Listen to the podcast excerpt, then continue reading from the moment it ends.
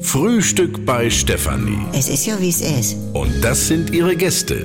Herr Ahlers. Ja, da tut er nichts zu sagen. Udo Ja, das kann's haben. und Opa Gerke. Steffi, machst mir Mettbrötchen? Nee, muss ich ja schmieren. Mich und sogar nehmt ihr selber, ne? Wisst ihr schon das Neueste?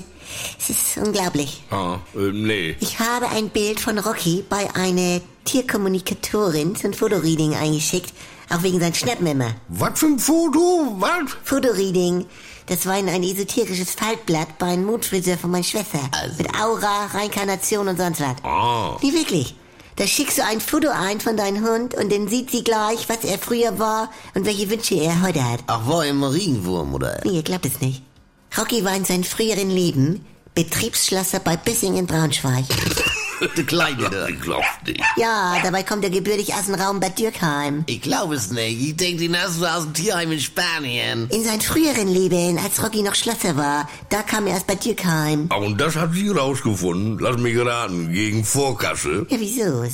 80 Euro bei einem lebenden Hund und 30 bei einem Toten. Ja, wieso hast du nicht gesagt, dass er schon tot ist? Er hätt's ja was gespart. Udo, sowas funktioniert nur mit gegenseitigem Vertrauen. Ich glaub. Nee, ist klar. Äh, Also dann guckt die sich ein Foto an und weiß, was der Hund früher beruflich gemacht hat und was er für Wünsche hat. Ja, dann hat sie mir geschrieben, ihr Hund sehnt sich danach, als Rüdi ernst genommen zu werden und so weiter. Ach, guck. Ja, dann soll er noch Bachblüten nehmen, gegen seinen Protest pinkeln. Allein schon. Aber so ein Grünzeug frisst er ja gar nicht. Ne, mein Rocky?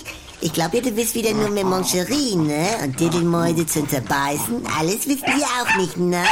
Ja, aber was die so rauskriegen, nur durch so ein Foto. Schon komisch, ne? Büssing in Braunschweig. Die sind schon längst pleite. Franz früher. Sag mal, hatte deine Mutter nicht auch mal Nazi-Geister unter der Schlafzimmertapete, Udo? Nein, das war so ein Fall bei Steffis Schwager. Genau. Die haben sie ja weggesprüht mit so einem Zauberspüli damals. Ah, stimmt ja. Wann macht denn der Rätsel, Franz? Ich brauche noch Gelatinemasse mit sieben Buchstaben vorne G. Ja, Glibber. Das ist es.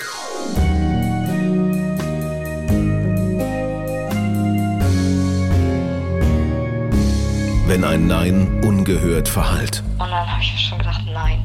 Einfach nein. wenn Grenzen überschritten werden, Und da tauchte dann dieses Porno auf. Das war ja nicht von Sophie, aber er hat ihre Stimme eingearbeitet. Und da habe ich dann zu ihr gesagt, du gehst sofort zur Polizei. endet es manchmal tragisch. Das Schockierende an Sophies Fall ist natürlich in erster Linie, dass das Stalking mit einem Mord geendet ist, aber auch, dass sie keine Ahnung hatte, wer ihr Stalker war. Anouk Scholen erzählt die Geschichte von Sophie. Just Know, der Podcast gegen Gewalt. Ab sofort in der ARD Audiothek.